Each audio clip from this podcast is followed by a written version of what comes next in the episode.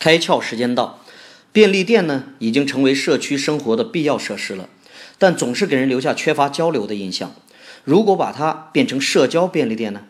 除了把食材呢送到家门口的外卖服务，是否还可以提供一些能够让居民们集中的场所，如餐桌啊、椅子啊，方便买完饮料后大家边喝边聊，或者承担起托儿所的作用，受家长委托呢照看一会儿孩子，方便家长趁此完成各自的工作。未来日子里呢，还可以提供更换灯泡啦、挪动重物啦这些等等这些琐事服务。只要把自己的需求写在纸条上，贴在便利店，地区居民之间的交流互助就此产生。可以说啊，人们需要的不仅是售卖商品的便利店，更是能够提供人际交流机会的便利店。如果社交便利店能够出现，熟人之间的交流将会增多，反而带动了人们的购物意愿。今天你开窍了吗？